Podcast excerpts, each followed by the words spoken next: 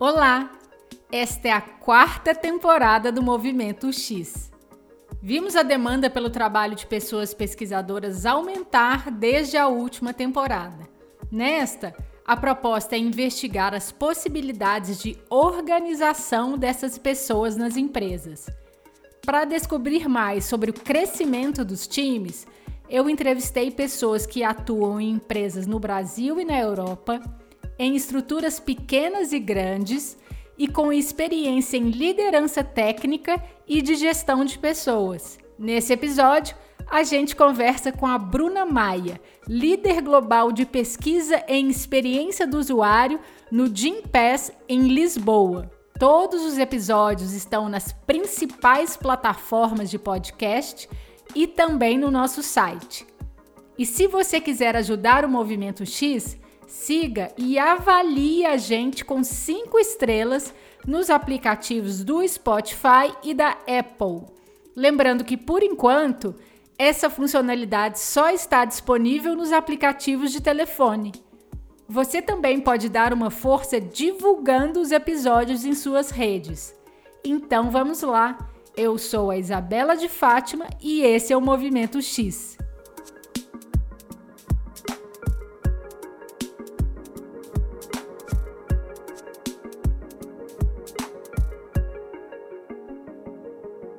Oi, Bru! Que alegria receber você aqui no Movimento X. Seja super bem-vinda. Oi, Isa, muito obrigada pelo convite. Estou muito feliz de estar aqui colaborando com o Movimento X, um podcast que eu ouço já há um tempo e agora estou tendo a honra de, de contribuir.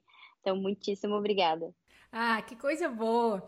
É, eu queria que a gente começasse com você se apresentando brevemente. Onde você trabalha e qual que é o seu papel hoje? Bom, então eu sou a Bruna Maia, pode me chamar de Bru. Hoje eu atuo como lead de Global UX Research na Gimpass, então é, lidero o time de pesquisa de experiência do usuário para os mercados da Gimpass. Uh, e estou aqui em Portugal, moro há um ano aqui, apesar de ser de São Paulo. Uh, e é isso, meu papel hoje é, é promover aí o X Research dentro da empresa, facilitar o contato das pessoas com, com o comportamento do usuário, resumindo. Como que é a estrutura de pesquisa em experiência do usuário hoje na companhia? A gente já passou por vários formatos, viu, Isa? Atualmente, nós somos um time pequeno, tá? Então, é um time de três pessoas contando comigo já como lead. Uh, e esse time fica dentro de uma estrutura maior de UX, onde tem também um, um chapter de UX Writer, né? Um capítulo de UX Writing e os designers, né? Uh, a gente é um time pequeno que atua com todas as áreas de, a, a, eles chamam de, de focus areas, né? Como se fossem ali grandes assuntos uh, dentro do, do time de desenvolvimento de produto. Então a gente atua com todos esses times, né? É, priorizando, basicamente priorizando alguns projetos para a gente conseguir dividir nossa atenção, já que é um time pequeno. Uh, acho que pensando primeiramente em estrutura, acho que é isso. A gente fica dentro da, da estrutura de design, então, uh, e essa estrutura de design está dentro de, de desenvolvimento de produto. Certo. É, e uma dúvida, né? Você falou o X, falou design, né? Vocês têm alguma divisão ou consideram que tudo é design ou tudo é o X? Não, tudo é o X. Aí dentro de o X vai ter o capítulo de pesquisa, o capítulo de, do writing, né? E o capítulo de já o design mais especificamente, que é onde fica, então, é, esse híbrido, né? Entre o X e o UI e também um, um pouquinho de design system. É, e dito essa estrutura que você trouxe para gente é, das pessoas pesquisadoras, é, como é que elas estão organizadas hoje, né? Porque são três pessoas. Como é que você se organiza? É, o time ele é um time interdisciplinar, né? Então tem pesquisadores mais focados em, em methods, tem a, a, nossa outra pesquisadora que tem uma pegada mais de business insights, e a gente se divide hoje é, por projetos. Então a gente recebe é, questões do, do, time de produto, uh, ou a gente pega essas questões diretamente é, participando das decisões e das, das conversas do que, que vai ser prioridade para aquele escopo num, numa janela de tempo, que geralmente é um, um trimestre, né? Uh, e aí, a gente entendendo essas prioridades, então, a gente desenha o que, que o time de pesquisa consegue responder ou trazer de informação para dar suporte a essas necessidades do time. Né? E aí a gente então divide o nosso tempo e o, e o, nosso escopo a partir disso, né? Então, ah, esse projeto aqui tem muito a ver com é, essa researcher que, que é especializada, por exemplo, em pesquisa de, de bem-estar e saúde. Então, ela pega essa, essa, essa grande pergunta de pesquisa, que todo, nosso, todo projeto nosso nasce de uma pergunta de pesquisa, e aí ela vai fazer toda a decupagem, entender o que precisa ser feito, quais os métodos que ela vai precisar é, realizar, e aí ela vai, então, é, do começo ao fim, com esse, esse projeto, né? E aí, às vezes, dependendo da natureza do projeto, dependendo do momento que a gente está, ela precisa estar alocada em algum squad ou em algum contexto já é, um pouco menor, né? Então, acontece de, por exemplo, uma researcher ficar aí é, dois trimestres fazendo parte de uma célula, né, de um squad, então mais próxima de product designer ou do, do gerente de produto, uh, e da engenharia para conseguir evoluir aquela pergunta de pesquisa que a gente tem. Então, basicamente, hoje a gente prioriza, a gente vai priorizar os projetos que, que vão ter mais impacto, né? E a gente se divide entre eles, né? Uh, é basicamente assim como a demanda nasce e também como a gente acompanha ela e, e, se divide justamente por ser um time pequeno. Essa é a parte onde a gente é responsável por algum projeto do começo ao fim, né? Fora isso, tem os projetos que a gente é suporte ou consultor, e aí, e aí vai mais uma divisão de tempo mesmo. A gente tem aí uma, uma, uma categorização das tarefas, tem um, todo um processo ali é, no Gira para acompanhar essas tasks, o tempo que a gente demora para realizar elas, e aí a gente vai puxando essas tasks que acabam sendo um pouco mais operacionais ou de suporte, para dar conta de atender todos os times, né? Então, para isso, o único critério é, é tempo disponível mesmo. E como é que funciona a interação entre vocês? É, hoje o time está remoto, né? E a gente então tem algumas cerimônias para a gente estar tá sempre em contato, né? Então tem esse, esses espaços que a gente cria para tá todo mundo se falando e trocando conhecimento, né? Então, seja o chapter de research, onde é o espaço para a gente trocar mais aprendizados, trazer referências de outros lugares, ou seja, algumas cerimônias mais ali práticas do dia a dia, né? Que são os updates ou é, o one on one, que também tem entre, entre eu e, a, e as meninas é, para a gente acompanhar o progresso das demandas. Então, esses são as, as, os momentos específicos de research que a gente é, se relaciona, né? Mas a gente está muito numa fase de priorizar a comunicação remota, então a gente investiu bastante em documentação esse, esse último ano, é, da gente se comunicar, é, registrando realmente o que a gente está fazendo, e isso acabou também servindo para comunicar com o resto dos times, né? Uh, então, até nesse, pegando esse exemplo de que às vezes uma pesquisadora está alocada, ela vai precisar participar das cerimônias do, do time que ela está alocada, né, ou, ou, dedicar mais tempo para essa troca com eles. Então, eu tomo muito esse cuidado de manter o equilíbrio entre a gente se fortalecer como um time, como uma disciplina, trocar o que a gente está fazendo, é, fortalecer o trabalho uma da outra, revisar quando necessário ou algo assim, uh, e também do tempo que elas vão precisar para se relacionar com, com os stakeholders ou com o time do, do projeto que elas estão que elas estão lidando, né? E, e, agora falando um pouco da, da sua posição, você é a gestora do time. O seu papel é, ele tem, é, ele é tanto de gestão de pessoas quanto uma gestão técnica? Sim, exatamente. Então eu, eu entro com uma liderança técnica, né?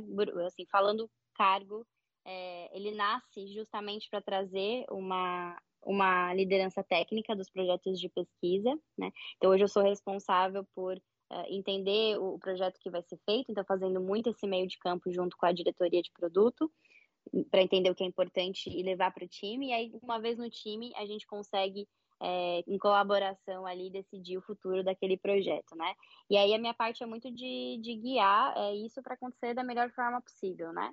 Então, dando todo o suporte que, que a pesquisadora precisa para aquilo acontecer, garantindo a autonomia dela também, uh, e fazendo também o refinamento técnico das etapas, né? Então, acho que por, por eu estar ali há mais tempo na área, né? Eu, eu trabalho com isso desde 2013, então consigo é, dar, né, às vezes, alguns toques que são importantes ali para o trabalho acontecer, pensando friamente, tecnicamente, em pesquisa. E aí também tem esse lado de que eu estou na empresa há um tempo, então também tenho muita, muito contexto para dividir com elas, né? E aí tem a parte da gestão da gestão de pessoa, que ela é necessária também por uma parte processual, né? Então, ser responsável por, por tempo livre, banco de horas, esse tipo de coisa, mas também a parte de desenvolvimento, né? Que então hoje cada researcher tem um plano de desenvolvimento individual que é parte de uma estrutura maior de desenvolvimento de pessoas de produto, né? E aí eu então sou responsável por, por ajudar com o delas, que é onde a gente lista é, possibilidades de crescimento, o que, que quer para a carreira e também coisas para desenvolver. Então, dando um exemplo, ah, sei lá, eu não, não sei aplicar muito bem uh, pesquisas contextuais ou entrevistas em profundidade. Como que a gente desenvolve isso? E aí tem toda a parte de construção, então, dessa, dessa jornada. E voltando um pouquinho aqui sobre a estrutura e a forma como vocês, é, pessoas pesquisadoras, estão organizadas hoje. É, eu queria que você me falasse quais são as vantagens e as desvantagens desse modelo atual. Queria que a gente começasse pelas vantagens. As, a vantagem principal, eu acho, é que a gente tem bastante liberdade de atuação. Então, por, por a gente também ser especialista e ser visto como um time assim, por ser um time que acaba trabalhando num ritmo um pouco diferente do, do dia a dia, né? É, a gente tem bastante autonomia para propor como as coisas vão acontecer em termos de pesquisa, né?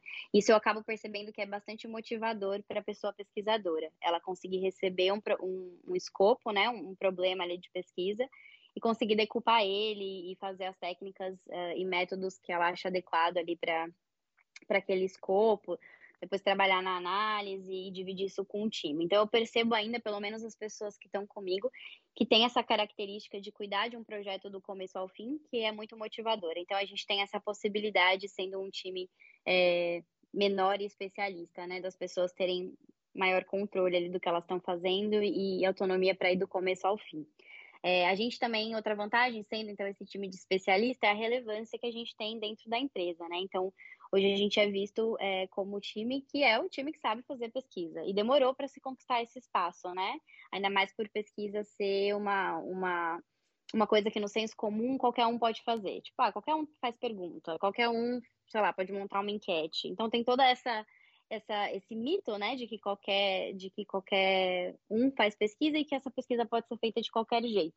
E aí a gente encontrou esse espaço é, via esse caminho de um time é, especialista de mostrar que, que existem aí refinamentos e boas práticas que, quando feitos, as pesquisas vão trazer resultados melhores. E hoje a gente é visto dessa maneira, então, né? É, é, quase como se a gente fosse um time, assim, concorrido, digamos assim, né? Por ser um time pequeno, é assim, nossa, queria que o time de pesquisa é, tivesse ajudando nessa demanda. E nem sempre a gente vai poder estar, pelo volume da, das coisas e pela proporção, né, do nosso time em relação aos outros.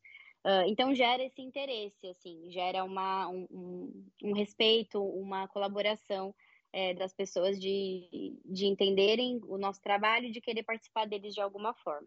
Acho que também isso acaba sendo vantajoso, né?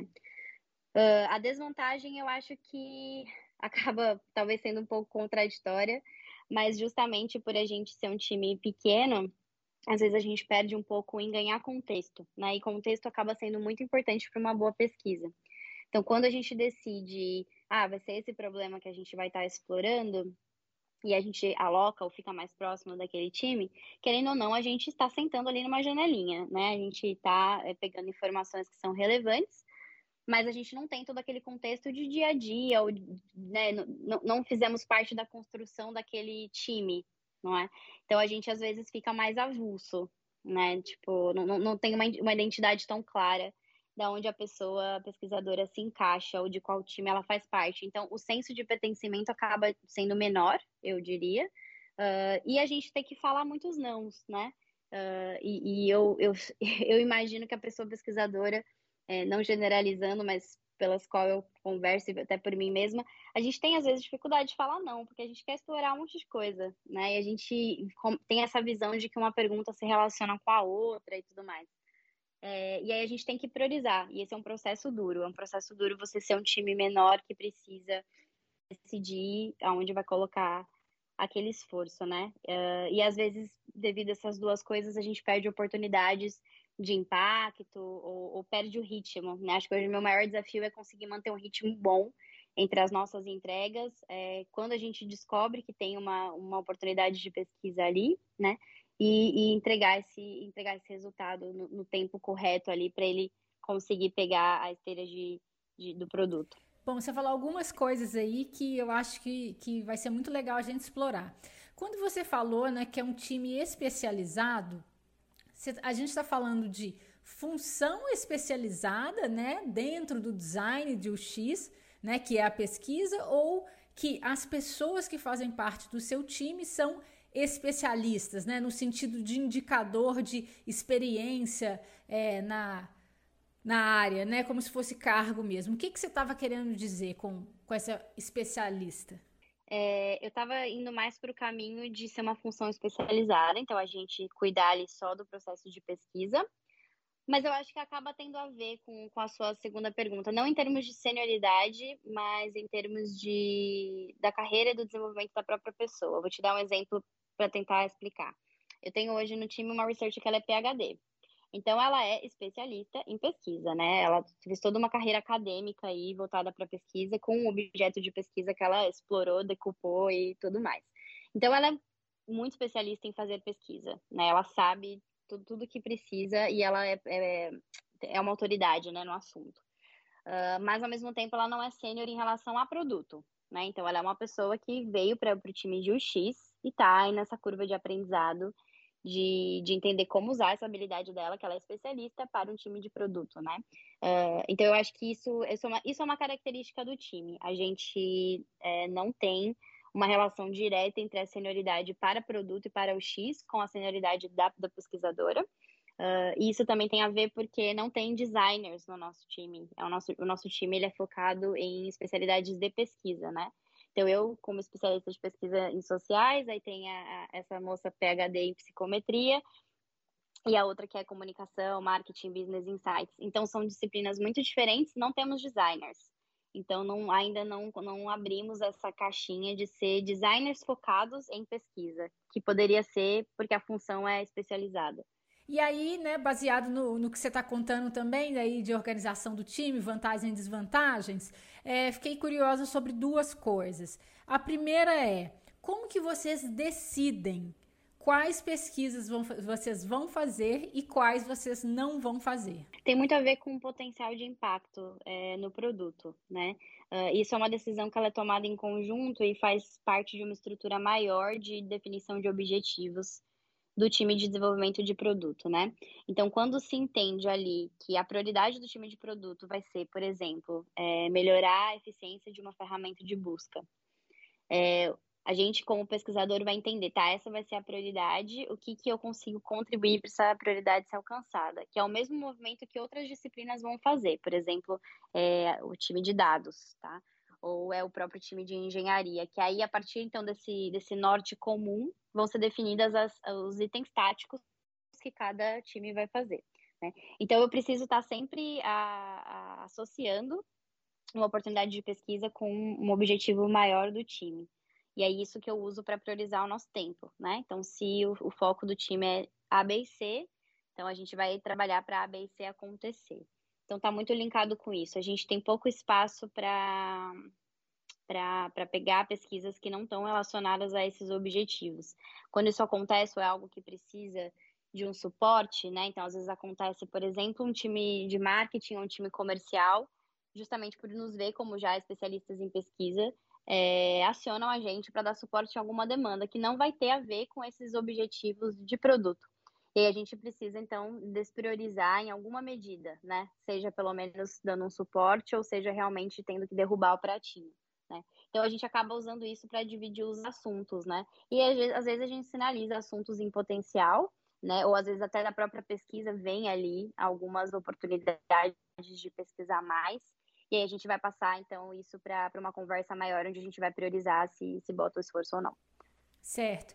E como que você, é, como um papel de gestora do time, decide quem vai fazer qual? Tem muito a ver com o contexto, tá? Hoje a gente está mais ou menos dividido entre B2B uh, eh, e B2B2C, né? Então tem a, é uma pessoa que ela está mais focada no usuário final, né?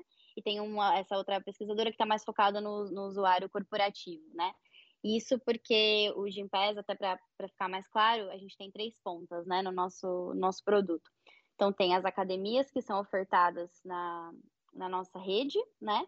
Tem as empresas que nos contratam para oferecer o benefício de Gimpass, que é um benefício corporativo, e tem o usuário final, que vai, de fato, ali usar a aplicação e, e usufruir desse benefício. Né? Então a gente vê que, que acabam sendo três universos muito diferentes. A gente quer ter um pesquisador por cada um desses universos. A gente já, já teve um momento no passado onde a gente se dividia assim. O time era maior, já tinha cinco pessoas e mais a liderança. É, e a gente se dividia dessa maneira. Hoje a gente está, então, uma focada em B2B, então vai pegar ali academias e empresas, e a outra focada em usuário final.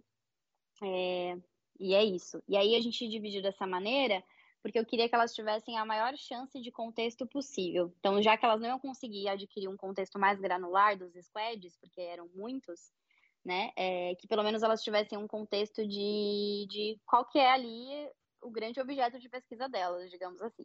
Então, aí uma fica com, com esse lado e outra com outro. E para fazer essa divisão, teve muito a ver com, com um, um match, assim, de o que elas gostavam de fazer, as skills que elas tinham de... É, de conhecimento mesmo. Então, por exemplo, eu sabia que para o lado do, do B2B é, a gente não ia fazer tanta entrevista, por exemplo, que é um público muito mais difícil de acionar para fazer esse tipo de abordagem. Então, a, a pessoa que tem menos afinidade com, com entrevista e prefere fazer análises quantitativas de surveys muito longos ou parear com time de dados, fica nesse escopo. Foi mais ou menos esse racional para dividir elas duas. Certo. Você já teve a oportunidade de trabalhar com diferentes formatos e organizações de pesquisadores? Sim. É, no Gimpass mesmo, quando eu comecei o time, foi em 2018. Uh, e o, o, time já sofreu assim várias alterações, né? É, e apesar de sofrer ser uma palavra ruim, não estou não tô utilizando ela como um conceito negativo, assim, né? Foram várias mudanças e adaptações, né? Então a gente já começou com é, um time que era mais é, reativo a demandas, né? E aí era muito mais no nível de suporte. Então, ah, preciso fazer um teste de usabilidade. Aí a gente ia lá e endereçava. Preciso fazer um survey, a gente ia lá e endereçava. Então, isso no, no nível de maturidade mais baixo, né? E aí, conforme o time foi, foi crescendo e se estruturando, a gente colocou esse tipo de pesquisa é, mais como, como é, função do product designer ou do product manager, e a gente virou só suporte, né? Então a gente virou assim, a gente vai dar as bases para que essas pesquisas aconteçam da melhor forma possível. Mas cada designer deve ser responsável por testar a usabilidade do próprio fluxo que está entregando, né? Uh, então a gente foi fazendo esses ajustes. Com, quando a gente conseguiu fazer esses ajustes, então a gente sai desse modelo e vai para o modelo onde a gente trabalha com, com perguntas, é, perguntas de pesquisa que a gente vai levantando como oportunidades. Né? E aí nisso é, era porque a gente estava dividido por, por área, né? Como eu te expliquei, o, o, academias, clientes, usuário final, aí tinha uma outra área também que é de processos internos. Então a gente estava dividido por esse contexto, e aí no contexto, então, é, era possível o, o, pesquisador levantar o que, que seria relevante para ser pesquisado ali, né? Então, junto com, com o Product Manager é, e com, com a engenharia e com o designer, ou com o analista de dados, ou com os stakeholders daquela área, as perguntas de pesquisa apareciam. E aí o próprio squad era responsável por priorizar o esforço de pesquisa ou não. Então a gente teve esse modelo.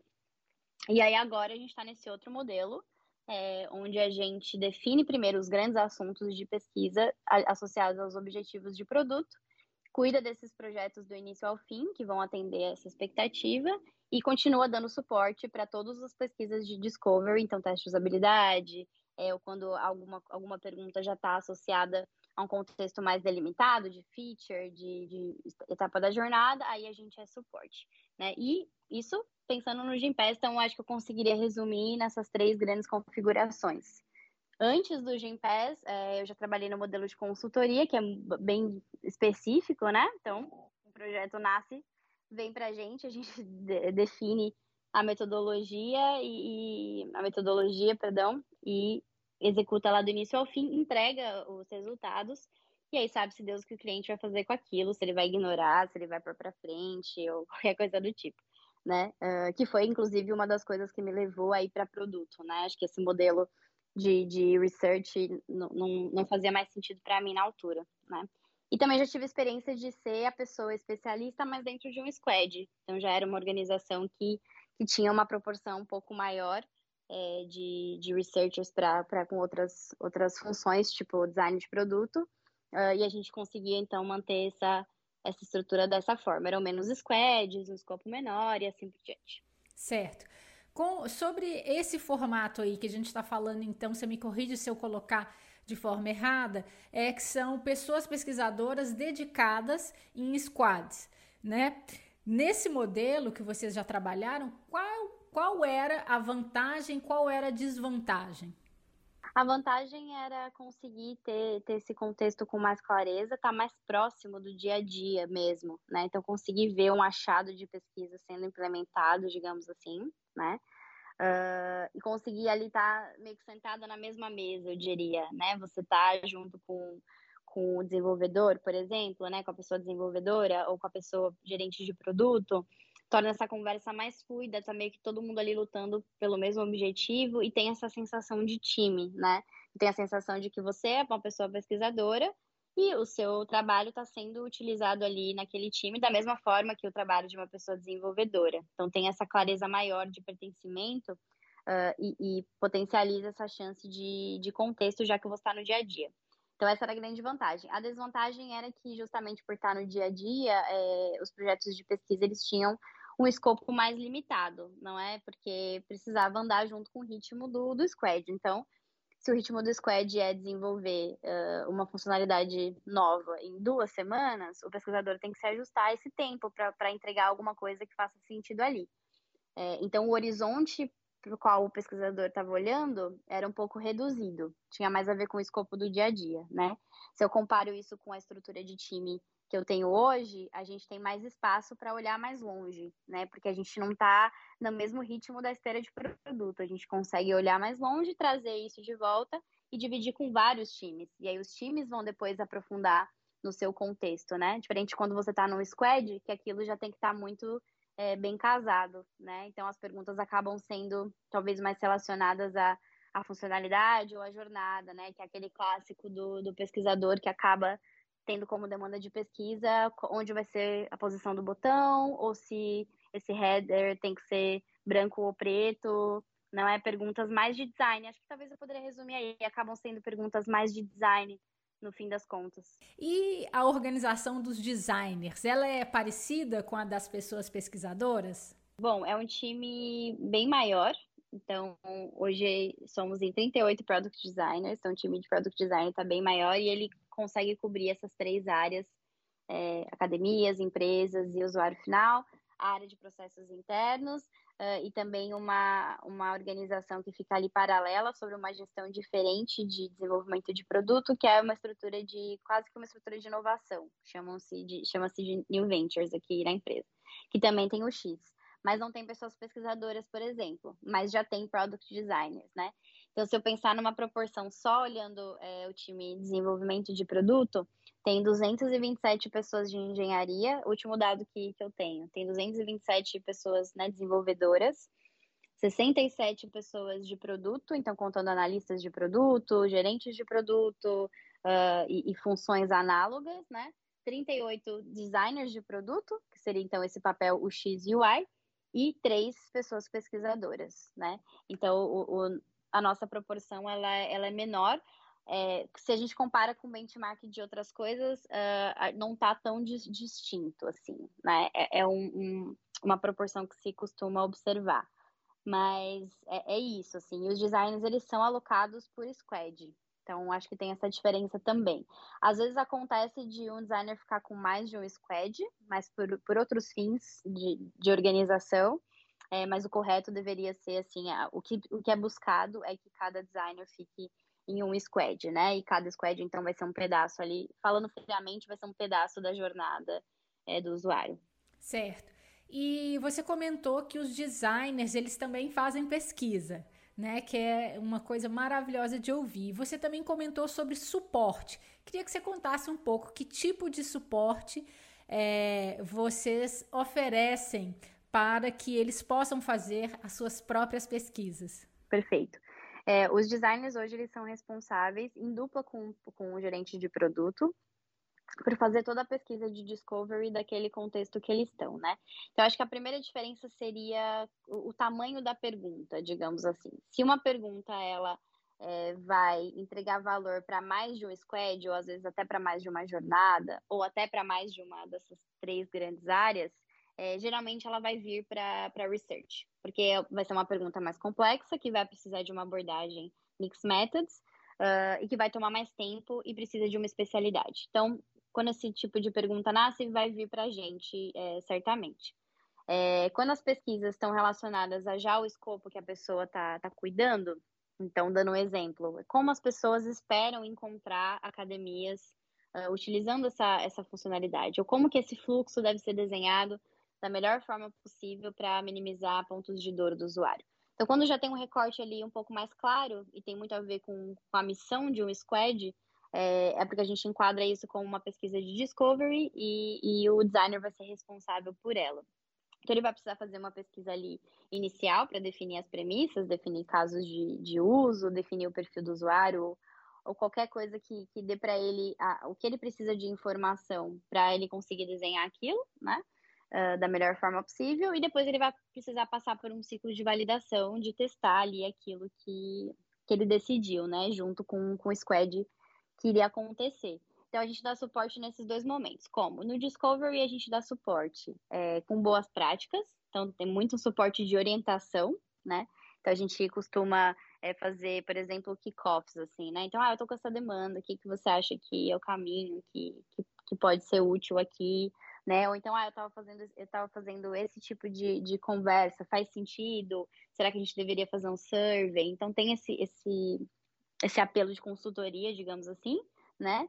Uh, tem as boas práticas, mas os designers que chegam no, na estrutura que eu estou hoje, pelo menos, por eles serem product designers, é, eles já são contratados com essa expectativa de que eles entendam do processo de discovery, entendam do processo de pesquisa e consigam fazer isso, assim, né? Então, eu acho que isso é um pouco diferente de outras organizações onde eu tive, onde o time era mais dependente mesmo de, de pessoas de pesquisa para fazer isso. Então, eles já chegam com essa bagagem a gente vai dar um suporte de, de consultoria e boas práticas, né? Uh, e para isso a gente escreveu alguns materiais, a gente dá alguns workshops e a gente tenta ali o máximo estar tá sempre disponível para atender eles nesse momento, né? Principalmente acho que definindo é, escopo do problema. Eu acho que essa era, era a maior dificuldade que a gente tinha antes, quando o time de design era um pouco uh, menos sênior.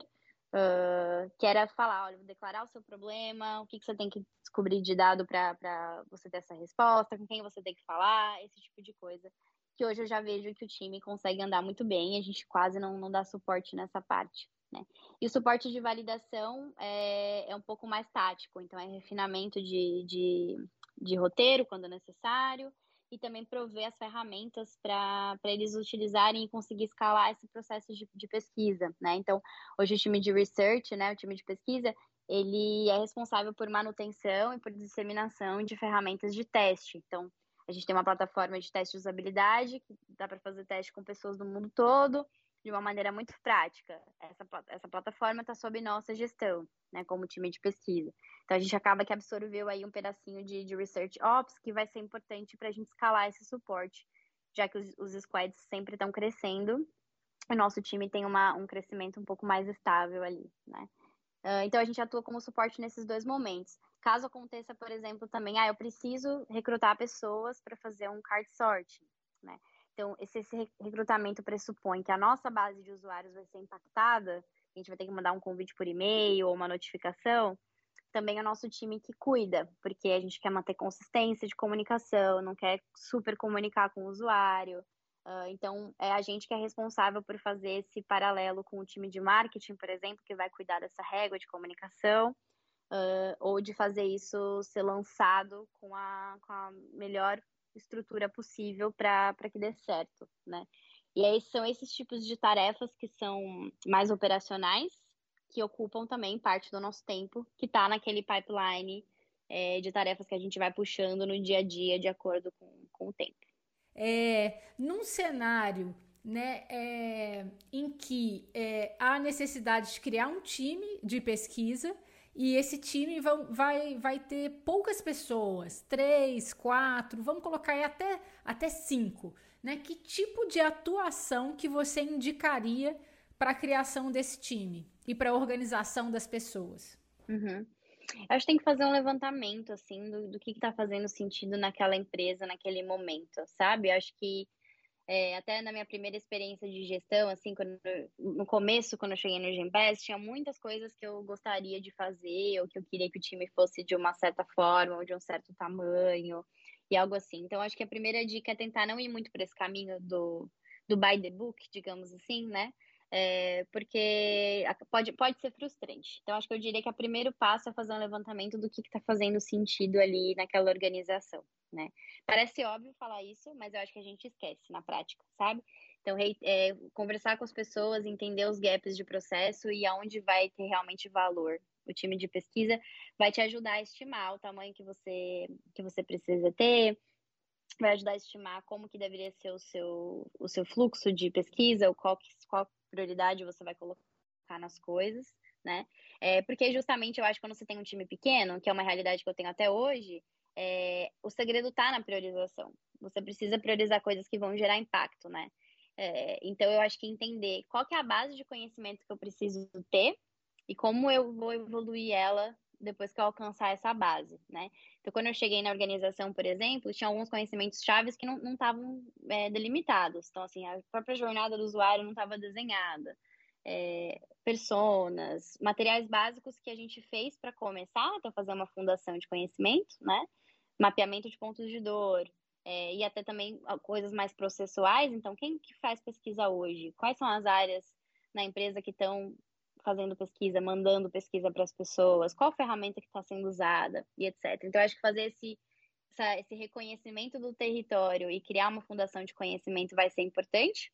E depois que você gastar um tempo nisso, é, você vai precisar identificar onde está a sua oportunidade de gerar impacto, né? Então, é com esse squad? É com esse escopo? É essa pergunta? Qual que é o objetivo da, do time de produto? Ou qual é o objetivo da empresa, né? Se é um objetivo mais abstrato, às vezes tem mais chance de atuação. É, isso vai ser melhor ou pior? Então, acho que tem que ter essa sensibilidade de entender é, aonde a gente vai gerar mais impacto. Então, acaba sendo uma decisão bem racional, assim, né? É, não é muito por assunto que vai ser legal pesquisar ou por ferramentas que você viu que é interessante aplicar.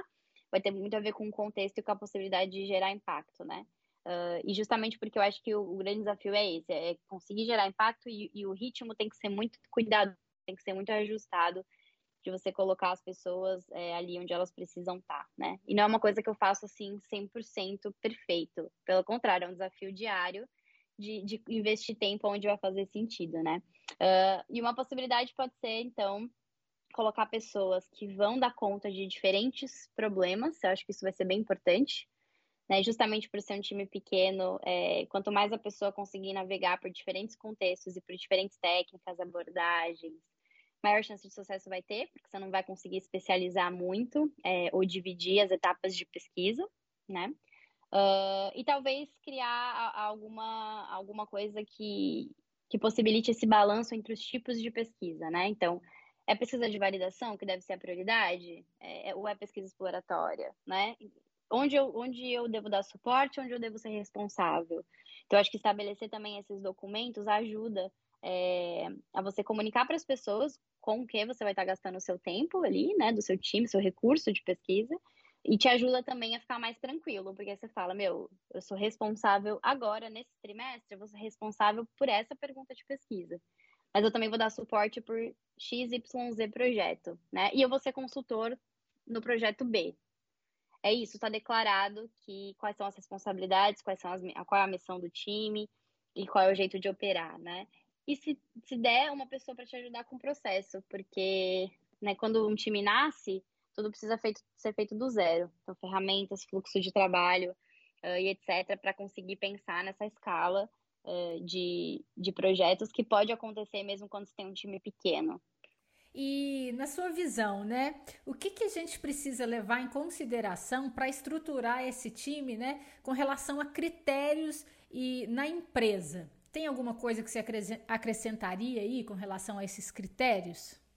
Acho que poderia acrescentar um critério de o que é dia a dia e o que é, é não sei, me ajuda a falar isso em português, long term, né? Então, mais mais de médio e longo prazo, Perfeito. e talvez eu, eu acho que talvez eu utilizaria a sua definição para traduzir, que você falou uma coisa muito interessante, que é investigar se aquela pergunta de pesquisa ela tem potencial de gerar respostas para mais de uma tribo, para mais de uma unidade de negócio, né? Acho que é isso que você está querendo falar? Perfeito, eu acho que sim, acho que pode ser o alcance, então talvez o alcance da pergunta, né? Alcance. Uhum. E também essa essa possibilidade de horizonte mesmo, sabe? Que quase estaria ali flertando com uma pesquisa de futuro, ou uma pesquisa que pega um pouquinho da pesquisa de mercado, que é você realmente olhar mais fora da caixa, digamos assim, né? Então, quando, como que é essa, essa proporção é, entre o dia a dia e esse médio e longo prazo? Então, acho que eu também levaria em conta esse critério, né? Porque o que está o que que tá sendo mais valioso naquele momento, né? Onde a sua contribuição vai fazer mais sentido, né? Ou então o que, que você tem é, de possibilidade é, de atuação. Até eu quero dizer assim, quais são os dados disponíveis? Dependendo da sua, da, da sua organização, você vai chegar, vai ser meio que tudo mato, né? Então, você vai entender que isso vai te limitar em alguns, alguns pontos e também vai te dar oportunidade em outros. Então, acho que eu também entenderia o que, que a empresa já, já gera ali de informações e de dados, qual é a possibilidade de comunicar com usuários quando necessário. É, então, acho que tudo isso vai acabar é, levando em conta, até orçamento mesmo, né, é, de pesquisa. Então, isso acho que vai ser importante. É, a expectativa das pessoas, eu diria que, que, é importante mapear também, né, então, dos pares, da, da direção da empresa, enfim. Uh, o potencial de demandas, então, o que, que, foi, o que já foi feito, o que vai ser feito e o que tem que ser feito, né, acho que é alguma coisa assim uh, porque isso também vai te ajudar a, a estimar é, como o seu time tem que ser desenhado. Então, eu diria que, que eu acrescentaria esse. É, se você, Bru, pudesse testar qualquer coisa, pode ser aquela coisa assim que você fala, gente, mas eu estou viajando, mas testar qualquer coisa mesmo, sem limites, para organizar as pessoas em uma companhia ou então para criar time de pessoas pesquisadoras, né? O que, que você faria? Vale tudo aqui. É, essa pergunta é interessante, porque eu, eu tenho certeza que eu não cheguei nem perto de, de uma fórmula correta, assim, né? Então eu, te, eu tento testar micro coisas. Às vezes é tipo, tô testando a mesma organização, por exemplo, uma pessoa por squad, mas mudo alguma coisinha ali no processo. Tipo, ah, vamos deixar essa pessoa mais próxima do gerente de produto ao invés do designer, por exemplo. O que, que será que acontece, né? Então, acho que tem esse teste constante, assim, né? No momento, eu, eu eu ainda gostaria de tentar é, um, um, researcher por squad. Ter, ter, um time maior, com uma proporção maior e ver no que dá. Então, acho que esse seria um desejo ainda. Mas eu entendo que é uma, uma proporção difícil de se alcançar, né? E é um teste, então eu não, ter, não teria certeza se daria certo para por tanto investimento, né? É, então, talvez testar uma equipe multidisciplinar mesmo, mas com maior espaço para explorar e extrapolar, assim, sabe? Eu acho que a gente tem muita riqueza na, no, no, perfil das pessoas pesquisadoras e no que elas são capazes de trazer de informação, que às vezes a gente não consegue dar vazão pelo, pelo, pela estrutura mais engessada de produto ou pela pressa de realizar as coisas. É, ou algo assim. Então, assim, eu, eu vi uma vez que, não sei se é fake news, mas eu ouvi uma vez que no Booking.com, por exemplo, tem pesquisadores que ficam viajando é, então super exposição ao contexto daquela situação, né? Uh, e fazem diários de campo. E é isso. O trabalho delas é esse, né? É, e eu acho isso fantástico, porque você tem a oportunidade de absorver coisas que, que talvez você não absorveria ali num dia a dia de produto. Uh, e aí vão ter outras pessoas que podem ser do time de pesquisa ou não, que vão ajudar aquilo a fazer sentido para o time de produto e ser aterrissado, né? É, mas às vezes a pesquisadora em mim tem vontade de, de gastar mais tempo com, com esse tipo de exploração, é, que ainda não sabe-se muito onde vai chegar, né? Que não está visando tanto um impacto claro, mas está visando mais a, a, chance ao acaso, né? Eu tive um, um, gestor uma vez que me falou muito sobre isso, que ele via que o valor de, de pesquisa era você se expor ao acaso, que a, a penicilina tinha sido encontrada dessa forma.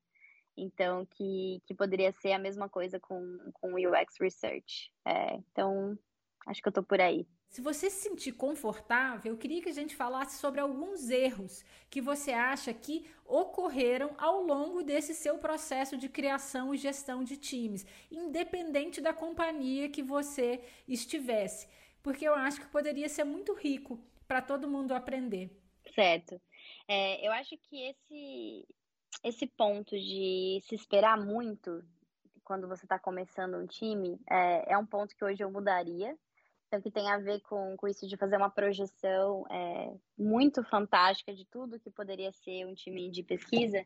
É, e na prática a gente volta um pouco para o chão, assim, a gente é aterrissado é, e entende que tem outras coisas para se considerar. Então, eu diria para as pessoas pesquisadoras que às vezes vão entrar num contexto de produto e não vão ter a bagagem de produto, mas sim a bagagem de pesquisa, é, que precisa ser feito essa, esse depara, digamos assim, é, da pesquisa em produto em UX e, e, entender as limitações, ou o que é importante, ou o que não é. Então, eu, eu teria gastado, no começo, eu teria gastado mais tempo é, focando nisso, focando em entender esse mecanismo do, do desenvolvimento de produto, é, para tentar desapegar um pouco mais de, de algumas coisas de pesquisa que, que na época eram muito importantes para mim, né? Uh, Nunca, nunca de rigor metodológico, tá? Então isso é uma coisa que a gente sempre tem que, tem que ter, né? É, mas com essa, com essa adaptação do, do cenário real, digamos assim, né? Mas, assim, sei lá, já tive erro de contratação, já tive erro de é, é, trazer pessoas muito focadas em design, é, que para aquele contexto não faziam sentido. Eu acho que tem a ver, tem a ver com, muito a ver com o contexto, assim, né? Então, até queria falar para as pessoas que vão ouvir é, para sempre olhar para o contexto e não entender as coisas como verdade absoluta, justamente porque a gente está numa fase né, da, da comunidade de, de UX Research que está tudo sendo definido, está tudo sendo construído agora, a gente está caminhando para isso, né?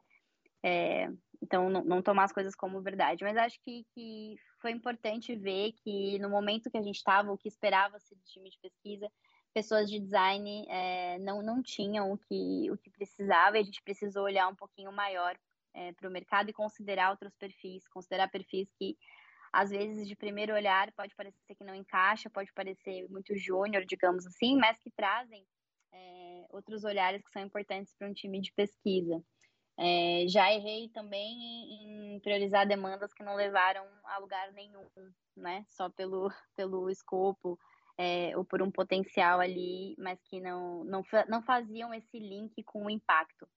Né? Então, acho que é isso. Não sei se você quer um caso mais específico, que eu conte um, um, um caso específico, mas acho que em linhas gerais é, seriam esses três pontos de atenção, assim, sabe? De, de tomar muito cuidado com a definição do que você vai pesquisar, é, quem vai ser essa pessoa pesquisadora, né? Então, ser mais aberto a, a outros perfis também, principalmente. Uh, e, e, saber que você não vai dar conta de tudo.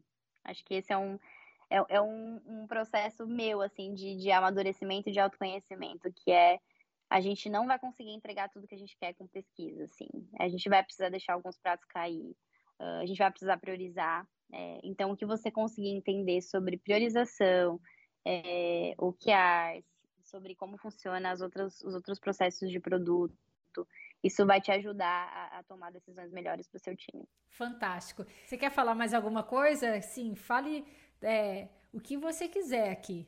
Uh, eu acho que, que, a gente, que eu gostaria de acrescentar que time de pesquisa ainda precisa de aliados. Assim. É, isso é uma parte importante do nosso trabalho que eu até acabei esquecendo de mencionar, mas que também ocupa tempo, que é a parte de advogar por pesquisa, né? E de disseminar sobre pesquisa, sobre educar as pessoas em relação à pesquisa, né? Então, assim, escrever é, guidelines, né, guias de boas práticas, escrever workshops, uh, postar ali nos canais do Slack sobre o que a gente está fazendo, isso tudo demanda tempo também. E é uma parte do nosso trabalho hoje, né? Uh, e para mim faz parte desse, desse processo, né, da gente se concretizar como uma área, Uh, mas a gente ainda precisa disso. Então, acho que research cada vez mais precisa de aliados para que a gente gaste menos tempo com, com isso, ou tentando se encaixar em um, em um, em um mecanismo ou uma lógica que às vezes não é a nossa lógica, né? Então, às vezes a gente está tentando ali forçar métricas que não são métricas para research, né? Ou a gente está tentando forçar é, documentações que são de engenharia, não são nossas, né? Ou qualquer coisa do tipo uh, a gente precisa encontrar o nosso jeito de, de mostrar essas coisas. E eu acho que isso vai ser mais fácil é, com aliados. Então, é um, é um convite, na verdade, para o gerente de produto, para as pessoas designers, para as pessoas gestoras, para as pessoas de engenharia de software, que é, é ser, serem abertos, né? Uh, e, e, ajudar a gente a lutar pela, pela mesma coisa, assim, né? Para que a gente gaste menos tempo é, com essa parte, mais tempo realmente gerando ali insumos que vão, vão causar impacto.